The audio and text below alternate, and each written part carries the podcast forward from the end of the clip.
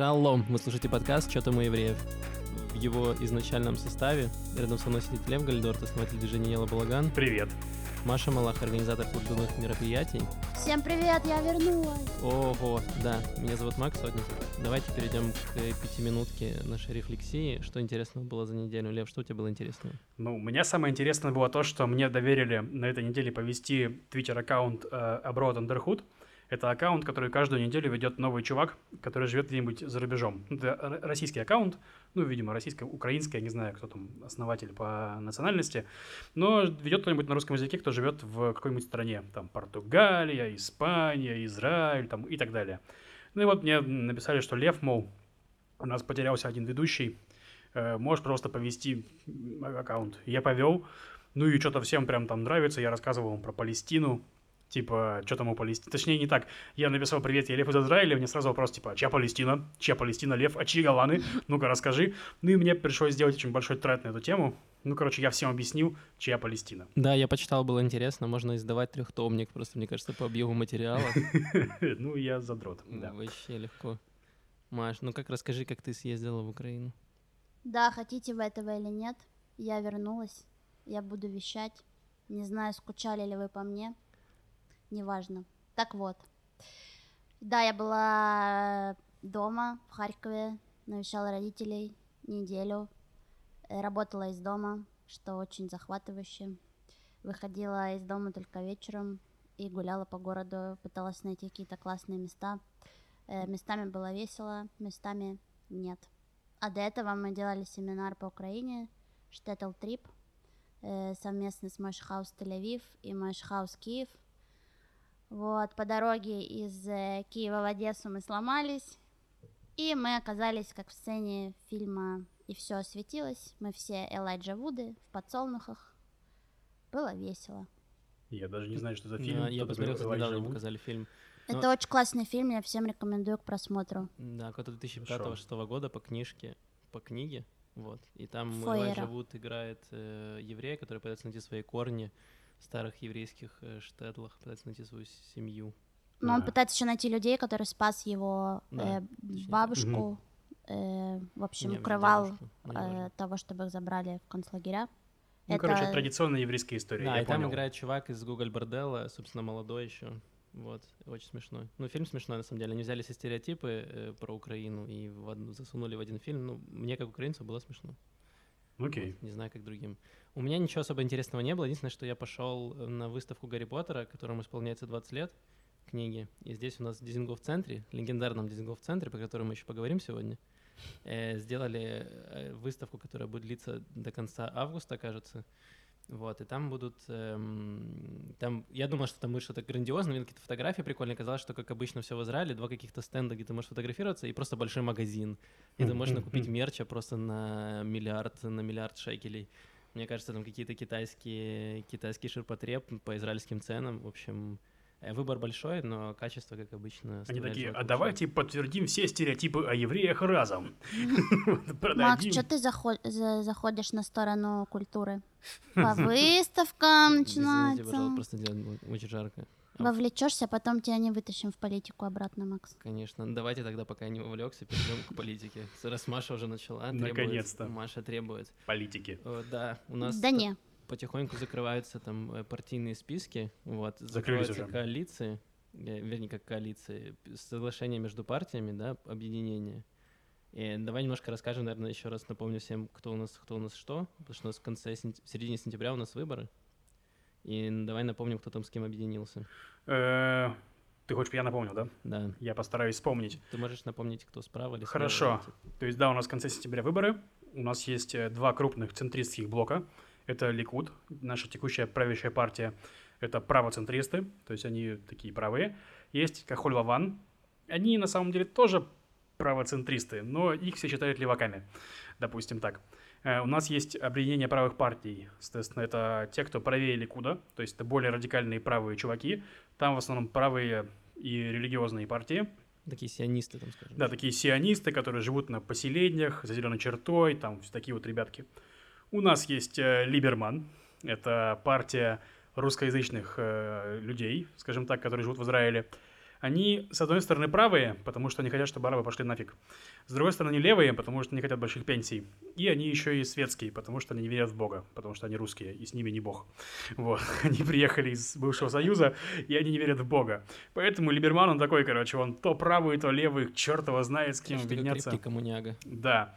Ну и, грубо говоря, и у нас есть левые. Левые у нас это партия Авода, традиционная левая партия, и объединение партий Мерец и э, блока Худа Барака. Про это мы рассказывали оч- очень подробно в прошлом э, выпуске. Да. Можно послушать. Ну, грубо говоря, что могу сказать? На правом фланге э, есть неудачник. Это Зиут, партия Маше Фейглина, которые очень мощно шли на прошлые выборы. Они им прочили прям вот 5-8 мандатов, если не ошибаюсь, по опросам.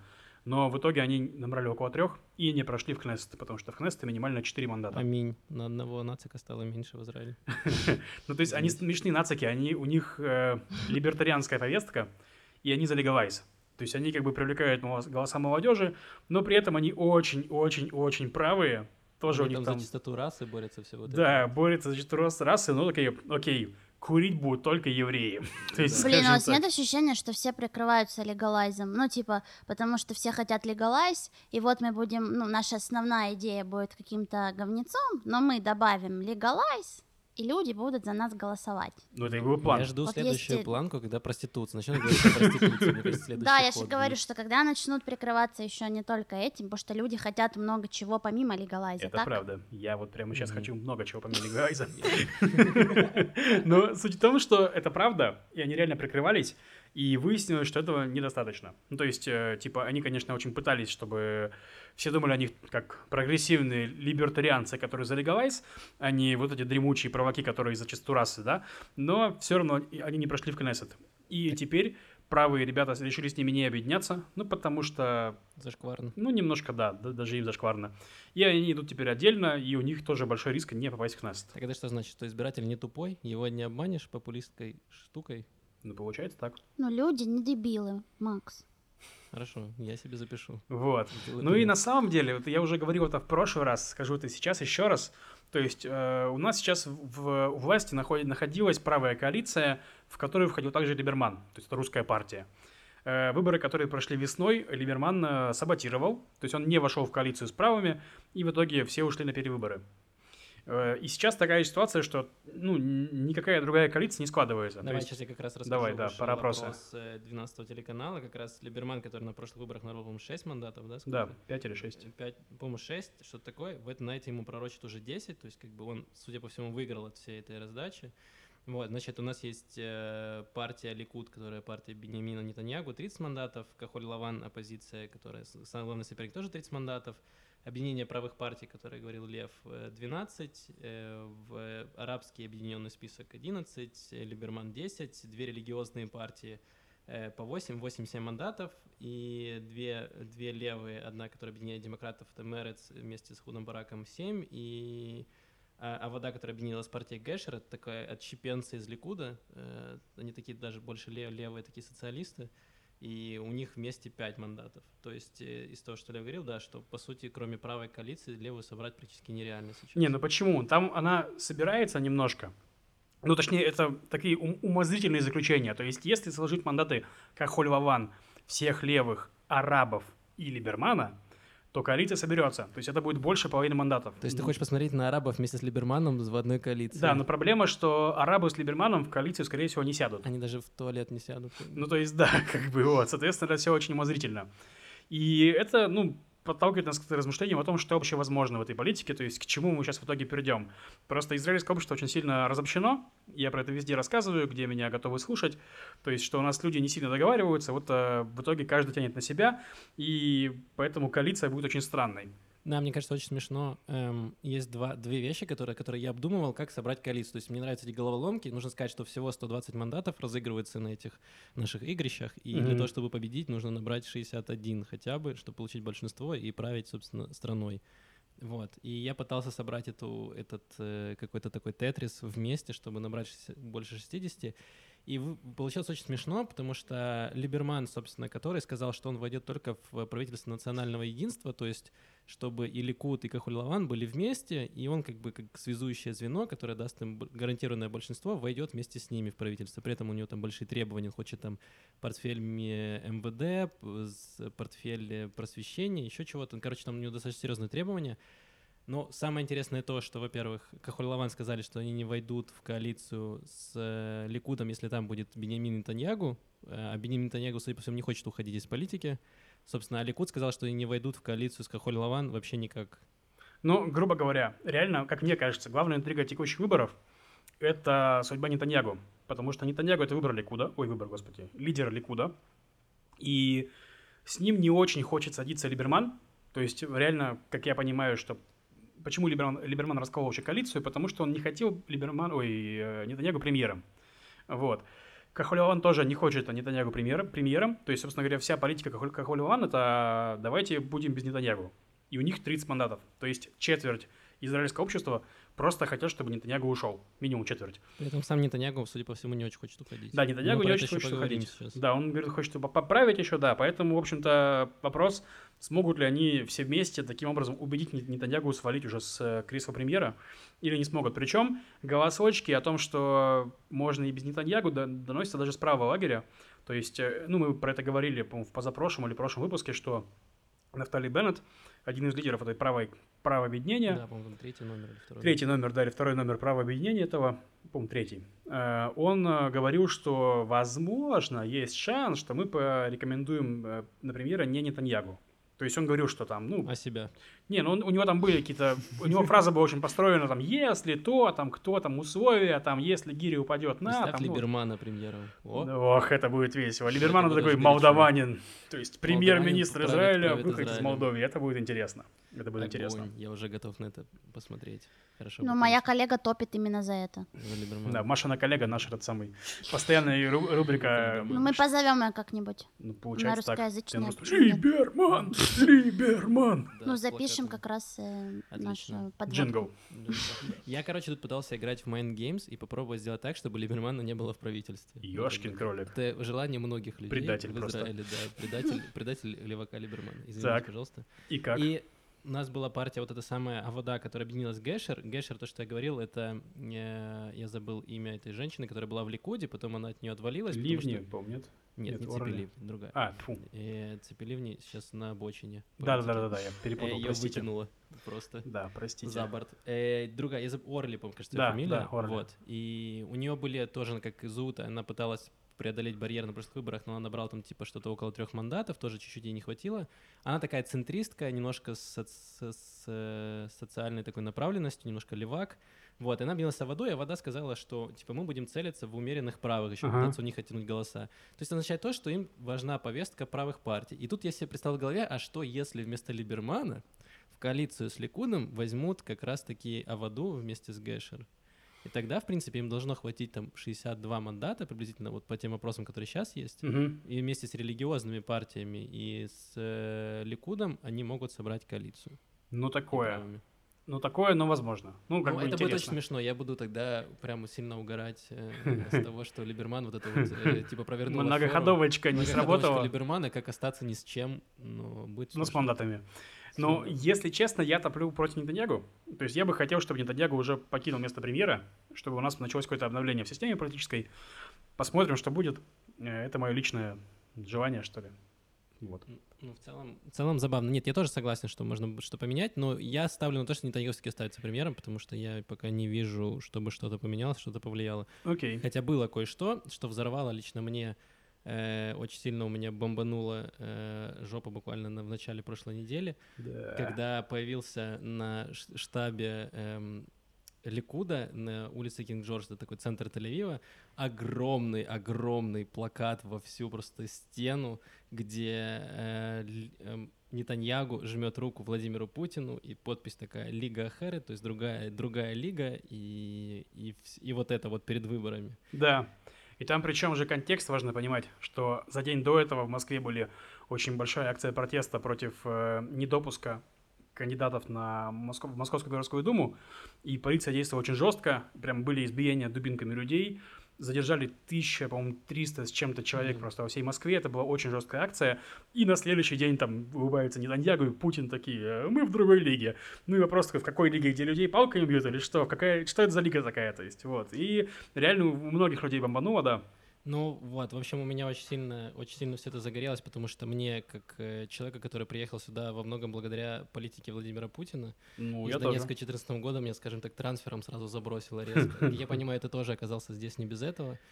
И э, для меня он сработал гораздо эффективнее, чем Сахнут. Вот. И мне было очень странно видеть все вот это вот, при том, что на следующий день, буквально, ну, не на следующий день, несколько дней назад, Нетаньягу встретил самолет с репатриантами из Украины.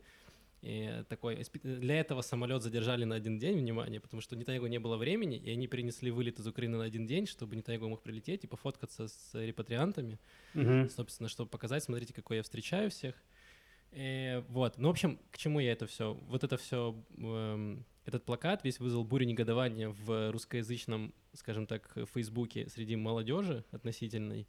И э, Рома Гольнштейн, наш э, общий друг, собрал даже стихийный такой небольшой пикет, вот, в котором мы участвовали, пришло, наверное, человек 30, ну, потому что в Фейсбуке... Да, там причем еще даже есть смешная история про это, я расскажу, давайте. Э, Нетаньягу устраивал во вторник встречу с блогерами русскоязычными, и меня, допустим, туда тоже позвали, мне позвонили, позвонил знакомый, говорит, Лев, хочешь пойти на встречу с Нетаньягу? А у меня в этот день был стендап в Хайфе. П. Приоритеты. Я ему говорю, слушай, у меня стендап, прости, я не могу. Он такой, а ты не можешь его перенести? Я говорю, а типа, а что, зачем переносить? Он такой, ну, это вообще твоя последняя, там, возможно, возможность увидеть премьеры. Я говорю, да, будет другой премьер. И он такой, я думаю, что не будет другого премьера. В общем, Гольштейна тоже позвали на эту встречу. А потом Гольштейн устроил митинг, и ему позвонили, говорит, Роман, у нас будет митинг в ограниченном формате, не всех можем впустить, поэтому тебя не впустим. Не впустим. Ну и, судя по фотографиям митинга, не- ну, ограниченный формат, значит, э, просто митинг без Ромы, встреча без Ромы. Вот, Ну, то есть да, просто Рому не пустили на, на эту встречу за его этот самый, как его, э, за его митинг. Причем э, сама по себе эта стихийная встреча была маленькая, то есть пришло человек там 30-40 максимум. Ну, да, ну я там был, у нас было где-то вот до 30, там, может, человек 20, мы Ну вот. были какие-то плакаты. Самое смешное было не это, а после того, как корифеи э, российс- русскоязычной журналистики в Израиле потом это все обсуждали, есть группы в Фейсбуке специализированные, где очень много там угорали, что вот посмотрите на этих э, глупых людей, которые приехали, ничего не понимают, их там проплатили, вот они там... Да, за деньги стоят. там, да, там, И, ой. мне, честно говоря, хотелось как бы скинуть реквизиты, чтобы тоже как бы помогли деньгами, если не знают, к кому обратиться. Вот. Было бы здорово, если бы нам еще за это доплачивали. Э, Было бы интересно. Вот. Но, к сожалению, нет, нам не заплатили, поэтому мы, э, на, собственно, на свое время потратили и показали свою позицию, которая, по сути, ни к чему толком не привела, к сожалению, пока... Ну, как не привело? Во-первых, про вас написало много, большое количество СМИ. Ну да, я Это даже были левые СМИ, каналом. Показали Ого. по девятому каналу, который не левый канал, э, правый канал, русскоязычный канал. Написали зарубежные СМИ. Ну, то есть, на самом деле, сама по себе акция маленькая, но негодование у людей достаточно большое. Просто не все готовы выходить на улицу. И, ну, многих людей это задело. То есть, честно скажу, меня не задело, ну, тупость какая-то. Но, с другой стороны, от Нетаньягу я не ожидал больших умных вещей, поэтому лично для меня это было, ну, типа, нормально, как бы. Чёртов левак. Ну да, я Не, ну, левак. это был потрясающий тайминг, мне кажется. Ну, Да. просто на следующий день после, опять же, ну, как ты говорил, это просто пиар-компания. Э, Я не знаю, это, ну, есть же обычно люди, которые, эти политические все менеджеры, которые придумывают, вот, нам нужен плакат с Путиным, вот это будет хороший ход, делаем плакат во весь дом. Ну, то есть это же... э, Но тут давайте я еще немножко поясню. Мгм. что это был не только плакат с Путиным. У них э, большой четырехсторонний такой прямоугольный небоскреб у Ликуда. И там на всех четырех сторонах по плакату с разными лидерами. То есть там на одном Путин, на другом Трамп, на третьем кто-то еще. Из Индии. Из Индии, Глава по-моему, египтянин там. Ну, короче, вот А, четыре вот лидера. Я не знаю, кто Ну, там четыре лидера висят. Окей. То есть их месседж в том, что Нетаньягу умеет договариваться с, люби- с любыми лидерами, и он в другой лиге, потому что он в лиге мировых лидеров. То есть это не только... То есть он не пытается на одном Путине выехать. Как бы это была часть пиар-компании. Ну, можно я тебе сейчас парирую очень быстро? Если мы говорим, допустим, про условного э, Трампа, то все-таки Трамп все-таки главный союзник Израиля. Он помогает в ООН, блокирует там все противоизраильские э, там голосования, все остальное. Он помогает, перенес там посольство, признал Голланд. В общем, он прямо очень сильно содействует Израилю, в то время как Путин, собственно, легализовал у себя в России там Хамас и Хизбаллу, которые террористические организации здесь в Израиле и по всему миру, но не в России. В России они как бы важные борцы за свободу и вообще друзья. И поэтому для меня очень странно было весь вывешивать плакат именно с Путиным, что смотрите, мы друзья, потому что у тебя здесь как минимум половина, полмиллиона людей, которые приехало из Украины, из России в последние там 4 года, благодаря политике э, Путина, и у тебя еще есть куча, куча грузин, которые тоже, скажем так, очень сильно пострадали от того, что происходит, и ты как бы плюешь им прям в лицо перед выборами такой, типа, ну, похеру. Ну, потому что у Путина среди местных израильтян, с кем я общался и слышал очень много, у Путина такое реноме важного крутого чувака, вот как ковбой. Ну и, да. И, типа, который никого не слушает, он действует, как он считает нужным, не оглядывается на мнение США, Запада или кого угодно. Вот он делает, как хочет, и никто ему не указ. Ну, просто люди не очень понимают вообще, что в России происходит, что происходит за границами России, там, ближайшими. Смотри, я сказал просто, чтобы люди понимали, что это не один прокат с Путиным что это часть рекламной кампании. То есть нет, не было такого, что они такие, ну, на, наш единственный козырь это Путин, давайте повесим Путина. Нет, там было четыре президента, и Путин один из них. Все-таки это важно. И то, что ты говоришь про русскоязычных, я согласен с этим. Но при этом, при этом э, было же голосование за президента, и русскоязычные израильтяне, которые живут здесь и у которых есть русский паспорт, выбрали Путина. То есть голосовали. Я могу объяснить, почему. Потому что я читал, э, опрос проводили, в основном пришли голосовать, 80% это были пенсионеры, и они пришли голосовать потому, что Путин дает им пенсию. Ну потому да. Что Россия платит пенсии здесь местным израильтянам, и они говорят, типа, да нам похер вообще, что там происходит в Украине и в России, они платят нам пенсию, нам этого достаточно, типа, нас вообще ну, не парит. да, да. Поэтому грустно. здесь тоже очень странно, потому что ты, ты не ходил голосовать. Нет. И я не знаю никого из моего окружения, более-менее молодежи, кто ходил бы голосовать на выборы, поэтому, ну, имеется на выборы в Россию. Ну, там, прямо скажем, голосовать-то было не за кого особо, так что Ну, я да, не поэтому, знаю. мне кажется, не слишком... Не, ну странно, если бы ты, ты ходил голосовать украинцем. Ну, я поэтому не ходил. Я Отхватил бы там Макс. от пенсионеров, типа. Ну да, Ты же на нашей пенсии. Ты вообще хохол, вали отсюда. Бандеровец, пошел А. вон. Да, жестко, жестко. И, э, ну, в общем, я надеюсь, что из-за этого он очень сильно Нетаньягу не доберет, и я прям надеюсь, что это как бы он осознает и покается. Но пока нет. Ему задали вопрос, собственно, на встрече, по-моему, этих блогеров, кто-то задал ему вопрос. Да, ему задали, но он отбрехался, что там, ну, я имел в виду, что я просто самый крутой, а все остальные чмошники. Ну, то есть, как все, в общем-то. Ну да, типа, что вот он как э, мировой лидер, я с ним дружу, типа, со всеми дружу, и я видел много фотожаб смешных, где он там с Дартом Вейдером, типа, договаривается. Ну ещё. да. Ну там про эту встречу блогеров, э, на которую вот я, я, я не пошел, на которую Рома не, Рому не пустили, да, отзывы были, что ни на один вопрос Нетаньягу нормально не ответил. То есть все его ответы были в стиле, что я единственный, кто вообще занимается Израилем, все остальные ничего не умеют, наши конкуренты чмошники. То есть на любой вопрос у него был просто такой обычный, один, такой нарратив, который он рассказывал, и все. И здесь тоже, то есть, типа, плакат просто потому, что Путин лидер, я тоже лидер, остальные не лидеры даже, то есть, ну, примерно так это было. Единственное, для чего эта встреча была нужна, чтобы потом выложить фотографии Нетаньягу в нормальные СМИ, типа, что Нетаньягу встретился с блогерами, и все-таки, ну, Ну, ничего себе, блогерами, ёп. Это какая-то пок- показуха, то есть самолет с репатриантами, смотрите, я встречаю, при мне там э, евреи из других стран едут в Израиль, потому что я построил грандиозный Израиль. Я тут с молодежью, я тут с пенсионерами, я Не, тут- ну это политика, сложно это осуждать на самом деле, то есть, ну, но при этом остальные партии тоже пытаются на этом играть. То есть, например, ну, во- во-первых, у нас же сейчас э, очень сильно разыгрывается русская карта на выборах, потому что Либерман, который развалил коалицию прошлую, это русская партия, и теперь у всех партий почти что крупных есть русский штаб, который делает какой-нибудь русский SMM. То есть, ну и, например, после этой акции я сразу увидел рекламу в ленте Фейсбука от партии Кахоль Лаван, от Еш Атид, Да, вот что, это мол, э, вот, Нетаньягу не уважает русских, потому что он чмо, то есть, ну, давайте не будем уважать Нетаньягу в ответ. Ну, вот такие вещи. Как бы, ну, проблема, что это задевает в основном молодежь, то есть русских, ру- русских, которые приехали от Путина. Русских, которые приехали в 90-е, им вообще плевать на это дело, они не понимают, да. в чем значимость этой штуки. Вот, такие дела. Ну, мне кажется, что как-то понемножку до них донесли, может быть, с помощью СМИ, в чем, в чем собственно, проблема вся. Да, но всем пенсионерам, значит, понравилась эта новая акция, этот супер плакат. Ну, Да. он же с Путиным будет голосовать за Нетаньягу. И, ну, очень сложно, очень сложно с этим. Давайте перейдем ко всему э, чуть-чуть. по- А, еще смешно про плакат, очень ко- коротко. Э, Путина ростом что-то около метра семьдесят, у Да. Нетаньягу 184 плюс-минус, а на плакате нарисовали Нетаньягу чуть ниже Путина. Ну, то есть такой какой-то... Ощутимо ниже, на самом деле. Я Э, только что пока смотрел, как пока, шел в студию. Да, Нормально он там ниже, да. поэтому так немножко этот... э, Не, ну, ну, да. да. Немного так, самую малость. Э, ну да, немного, немного юмора в грустную тему. Может, есть такой закон теперь? Какой, что Что Путин... Путин, не Путин выше может всех. э, быть, э, да, ниже кого-то из политических э, лидеров на фотографиях. А иначе Но что, мне кажется, вполне было бы логично такое. Ну, Ну да, на самом деле там, ладно, Путин еще, Путин сколько у него, метр семьдесят четыре, да? я не знаю, ну метр семьдесят. Как ну, я. Ну, это нормальный рост, в смысле, потому что Медведев сильно ниже. Ты, Маш, И да. когда Мед- Медведев был президентом, там они реально сфотографировали Арнольда Шварценеггера, что он оказался ниже, чем Медведев. То есть это искусство фотографии политическое реально, ну, это мучит. Чувство фотографии и шпилек. Да. Э, Ладно. Давайте перейдем к чему-то более интересному. У нас тут приезжала Дженнифер Лопес с концертом.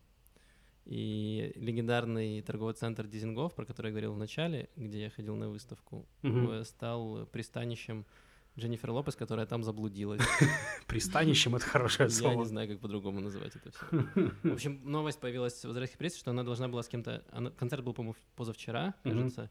И днем написал, вышла новость, что Дженнифер Лопес там заблудилась, она пришла с кем-то на встречу, ей сказали встретиться у одного магазина, она его не нашла. Ей сказали спустись-ка на этаж ниже в суперфарм, в аптеку. Она спустилась и оказалась вообще в другом месте. Какой-то портал в ад открыла и оказалась вообще в другом блоке. Просто, чтобы объяснить, Дизингоф — это такой, вроде бы как обычный торговый центр, но он с двух сторон от улицы находится, и в него есть переход подземный из одного здания в другое и наземный. И там очень легко можно заблудиться, потому что я до сих пор, я 4 года в Израиле, часто бываю в Дизингоф центре, я не могу найти один и тот же выход. То есть я в какой-то вхожу, а выхожу все время с другого. И я Не, ну не там, мне понимаю. кажется, основная причина в том, что ну, его планировал просто шизофреник под кислотой, как бы, то есть у меня нет вариантов других.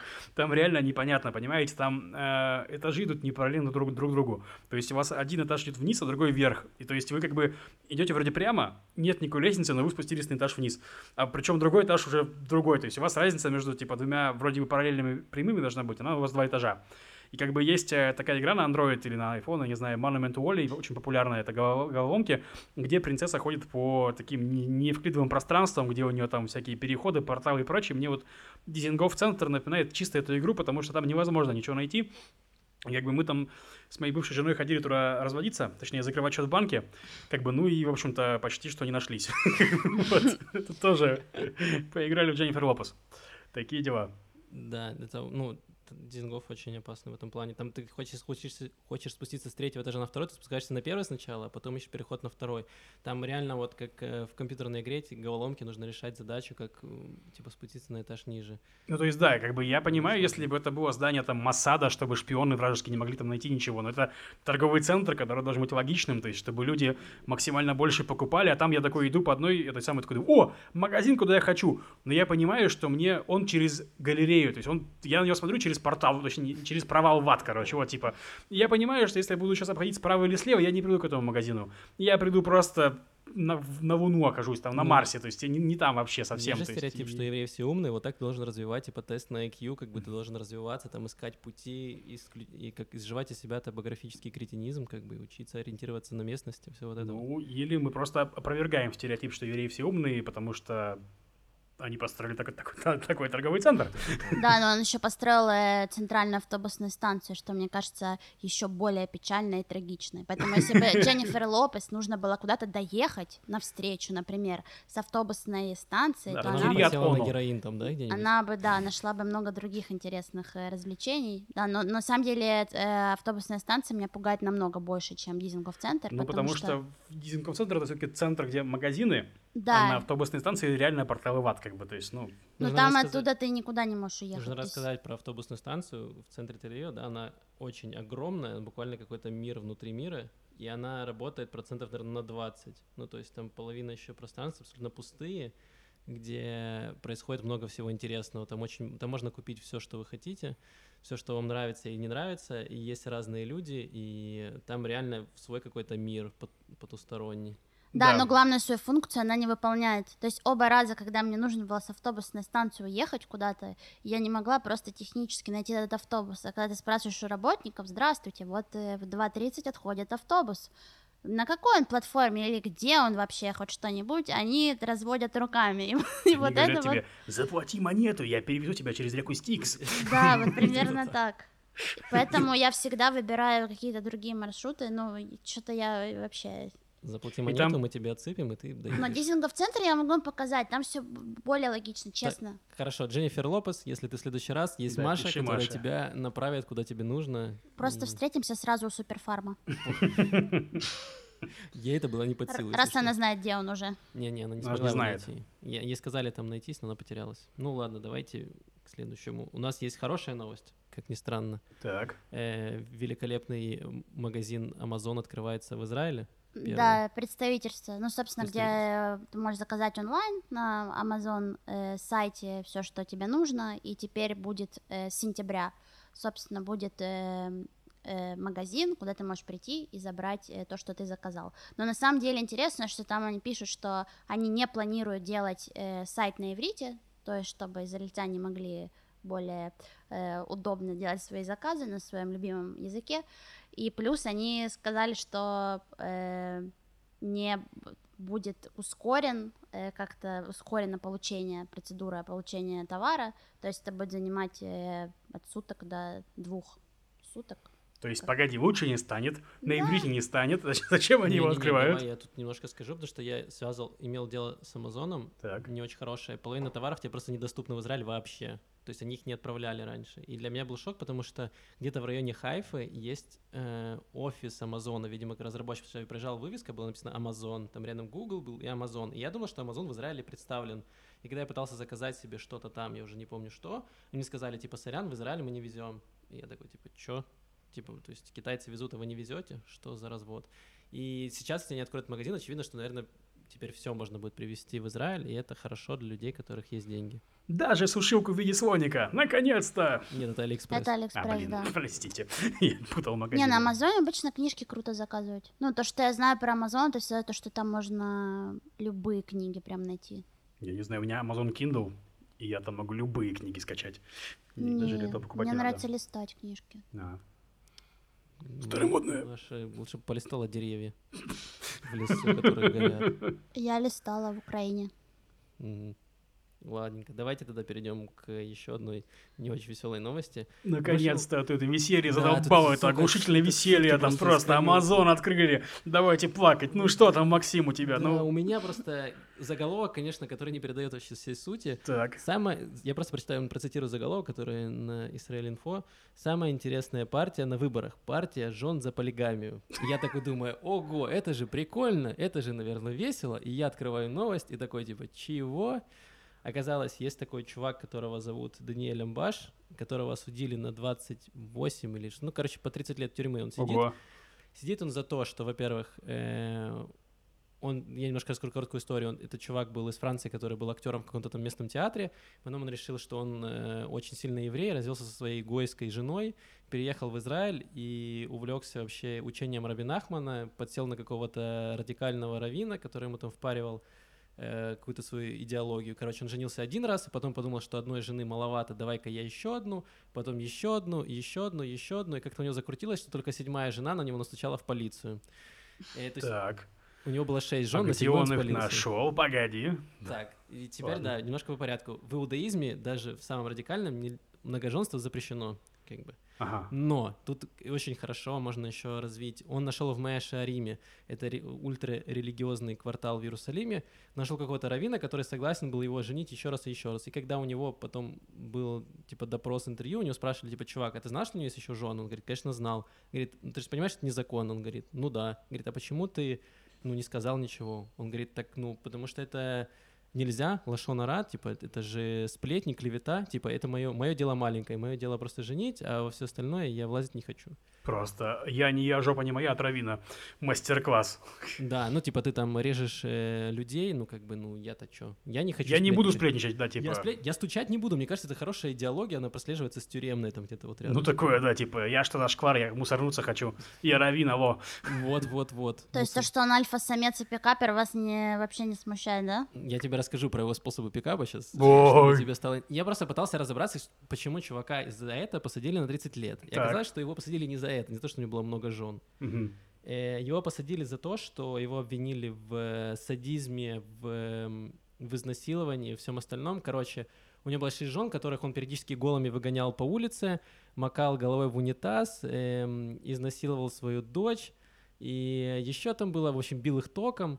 Но самое интересное даже не это, а то, что после этого, после всего этого, когда его посадили в тюрьму, четыре жены из семеры, из э, семерых сказали, что все это клевета, из них выбивали эти показания, их пытали, их домогались в э, Полиции. в полиции, да, что им там угрожали, и поэтому они дали заявление. И вообще это все ложь, вранье, и поэтому они идут в Кнессет, чтобы правительство не совало нос внутрь семьи и типа вообще не, раз- не, типа, не лезло, не лезло туда. И это вообще их дело. То есть они, они сказали, что они счастливы были в этом браке, и все у них зашибись, и они до сих пор живут вместе, и все отлично. Какая жесть. Я думал, что это партия, Кошмар. ну, такой тель знаете, левый там, ну, типа, жена за полигамию, то есть, ну, типа, очень логично. Тут какая-то вообще жесть какая-то прямо. История, ну, я так думаю, что в Кнест они не пройдут. ну, так чисто, я думаю. Но внимание привлекать, наверное, могут теперь, да, да, но это больше. прям вообще одище, потому что, ну, я почитал, можете просто вбить в Google, и самое интересное, что зависит от того, чем мы говорим, какая-то, вот то, что мы говорили в прошлом выпуске про Харари, который писал, написал книжку про постправду, вот то же самое столкнулся, когда я начал гуглить вообще про этого чувака, я нашел один русскоязычный сайт, где пишут, что это все херня, все сфабриковано, вообще он невиновен, и что этот. Потом я открыл вообще другой сайт, я нашел Гарретс, где там чувак проводил расследование, и там вообще все по-другому. Что он все правда, все происходит, Э, он что там вообще... э, был о- огромный трэш, они жили в какой-то семье, его дети вынуждены были собирать милостыню, типа ходить, это был у них бизнес, потому что он там, у него около 30 детей, я забыл сказать, что у него Ага, порядка 30 Логично, детей. да. Вот, и они типа посменно ходили, собирали деньги и все такое, ну, короче, там э, прям, прям ужас. Да, вот, конечно, такие истории послушаешь, думаешь, чем я занимаюсь в своей жизни? Там, я работаю на работе в хай-теке, там у меня там то, все, проекты какие-то. Чувак просто 7 жен, 30 детей, собирает милостыню, бьет их током, валяет голыми, там, развлекается, просто в тюрьму еще сел. Ё-моё, блин, ешкин А жен еще просят, они просят у него это длительных свиданий, чтобы заделать еще детей. То есть есть такая опция в Израиле. Да, ну везде есть такая опция, в России тоже такая А, опция. да? Конечно, заделать детей, святое от Зака. Ну, Извините. Да. Ну, это заповедь. Дети от Зака, в смысле? Ты что? Ну да, от кого угодно. Больше детей, тем лучше. Справедливо. Да, Но жестко, если честно. То есть, если вы за партию левых женщин за полигами, я бы еще голоснул, возможно, там, ну, хотя бы виртуально, то за такое нет. Или пожалуйста. Ну физически. да, это дикая история, конечно. Да. Спасибо, Макс. да, Спасибо просто. большое. Давай мы. Мы хотели закончить на какой-то очень позитивной, но все немножко пошло не, не- пошло не так. Маша рассказывает. Ну, в принципе, достаточно позитивная, хорошая новость. Э, в принципе, в Израиле э, принялось в разработку, то есть, ну, практически оно уже существует, э, такой тест э, крови, да, ну, который будет определять ранние стадии рака легких. Э, То есть рак легких это од- од- одно из таких заболеваний, которые, если его не определить на ранних стадиях, то излечение, ну, например, Мгм. после четвертой стадии практически невозможно. И э, в основном всю диагностику проводят обычно э, ну, не через э, тесты крови, а по-другому. Вот. И есть такие, вот сейчас в Израиле, собственно, сделан такой тест, который может определить ранние стадии рака легких на вот э, таких э, через такой тест, собственно. И, а- и они продолжают э, разрабатывать эти тесты, чтобы через э, э, кровь пытаться также определить ранние стадии рака груди, то, что там было написано в статье. И я думаю, что это имеет какие-то очень положительные тенденции. Ну да. Не, ну в смысле, как бы сейчас борьба с раком в том находит, то есть, собственно говоря, в чем проблема онкологии? Что есть огромное количество типов рака, там рак крови, рак того, рак всего, то есть, ну, везде эти опухоли, опухоли появляются, да. И вовремя диагностировать непонятно, и нету единого лечения, и поэтому они сейчас, собственно говоря, занимаются тем, что точечно работают с каждым видом рака. То есть вот этот рак будет лечиться вот так вот. То есть, ну и, разумеется, ранняя диагностика – это одна из ну, главных там вещей. То есть если ты понимаешь, какая именно у тебя опухоль, то там можно будет из всех этих куч, кучи вариантов лечения что-нибудь выбрать, что конкретно эту опухоль пришиб- пришиблет. То есть совсем скоро можно курить вообще без, безболезненно. Ну, то есть ты Ну куришь, там не только ты вылечит. что не читал пачки сигарет, там не только рак крови, там еще бесплодие, импотенция, там всякое может быть. мучительная смерть. Мучительная смерть, да. Ладно. Как думаешь, они смогут определять мучительную смерть по анализу крови? Было бы забавно. Это только, ну, это к гадалке можно сходить, там тебе точно определят все по руке. Это как в этом э, в Украине на фестивале делали тесты по, э, по сколько у вас процентов пропаганды э, в крови, насколько вы, Крови? Да, насколько вы у- устойчивы к У пропаганде. меня было которую- 82 киселевых из 100. Да, у меня было 70% У, киселевых. Макс-то круче получается, да? Да, да. Ну, я Ну, излечился, мне потом Поэтому он и ведущий, чё. Ну. Да. Короче, про рак есть смешная история. Наконец-то, наконец-то шуточки, да? про рак. Ну, ну, Да. Ну, просто я переехал в Израиль. Израиль, как известно, достаточно хорошо лечат рак. У нас очень много хороших врачей, у нас очень много хороших больниц и много хорошего оборудования. Ну и многие из России приезжают э, сюда лечить рак. Ну и поэтому, когда располз- расползлась новость, что я в Израиле, а с возрастом у людей все чаще появляется рак, и у их знакомых и друзей мне стало писать много разных э, людей из России, говорит, Лев, ты же в Израиле, а у меня рак. Ну, всякие такие вещи. Пришли нам таблеток или как? Ну, не, ну, узнай, что, как там, где, а то я сдохну кому скоро. То есть, ну, в таком духе. Или там пишет мне какая-нибудь девочка, с которой я хотел встречаться в школе, я такой, типа, мол, привет, такой, типа, ничего себе, там, ты узнала, что я стал успешным наконец-то. Она такая, нет, у меня у друга рак. Я такой, понятно, я в Израиле, да, вот, в таком В принципе, духе. ты успешен, у него рак, а у тебя нет. Видишь, уже как бы... Всем пока. Страшно вырубай, короче. Короче, ну я просто хотел сделать, э, закончить выпуск на что-нибудь смешному и интересному, Да, чтобы давай, это не было рак, там, да, рак, у, рак, умирают люди от рака. Вот. А так в Израиле можно и не умереть от рака. Да, Есть в Израиле от рака можно и не умереть. Да, может быть и так. Но Не, ну не здорово, что такие штуки спонсируются, то есть, ну, есть на это деньги, есть э, желание поддерживать такие проекты, потому что, в принципе, это стартап, то есть это стартап, который предлагает решение проблемы вот таким образом. Мгм. Потому что ну, проблема рака легких там это в том, что есть ну, определенный способ лечения, и э, то есть э, есть диагностика, и следят за изменениями в организме. И, соответственно, э, пока эти изменения в организме появятся, рак легких может достичь как раз этой поздней стадии. Мгм, мгм. Вот в этом вся проблема, вот что касается именно этого вида. Вот так. Поэтому эта новость хорошая и положительная. Да, я надеюсь, что как можно быстрее это все введут из разработки на практику перенесут. Вот, и мы сможем спасти много жизней Курильщиков. Ну, Мы и так спасаем, повышаем цены акцизы на табак и сигареты, чему я, как не курильщик, рад. Вот. Все, наверное, Да, больше у нас ничего да. нет интересного. Э, Эти, это у нас э, все интересные новости на этой неделе. Услышимся с вами на следующей неделе. С вами был Лев, Маша и Макс. Пока. Пока-пока. Бывайте. Да, на самом деле еще интересный факт, что мы писали на, на новом оборудовании, и мы вообще не знаем, как это будет звучать. Давайте узнаем. Пока. Мгм.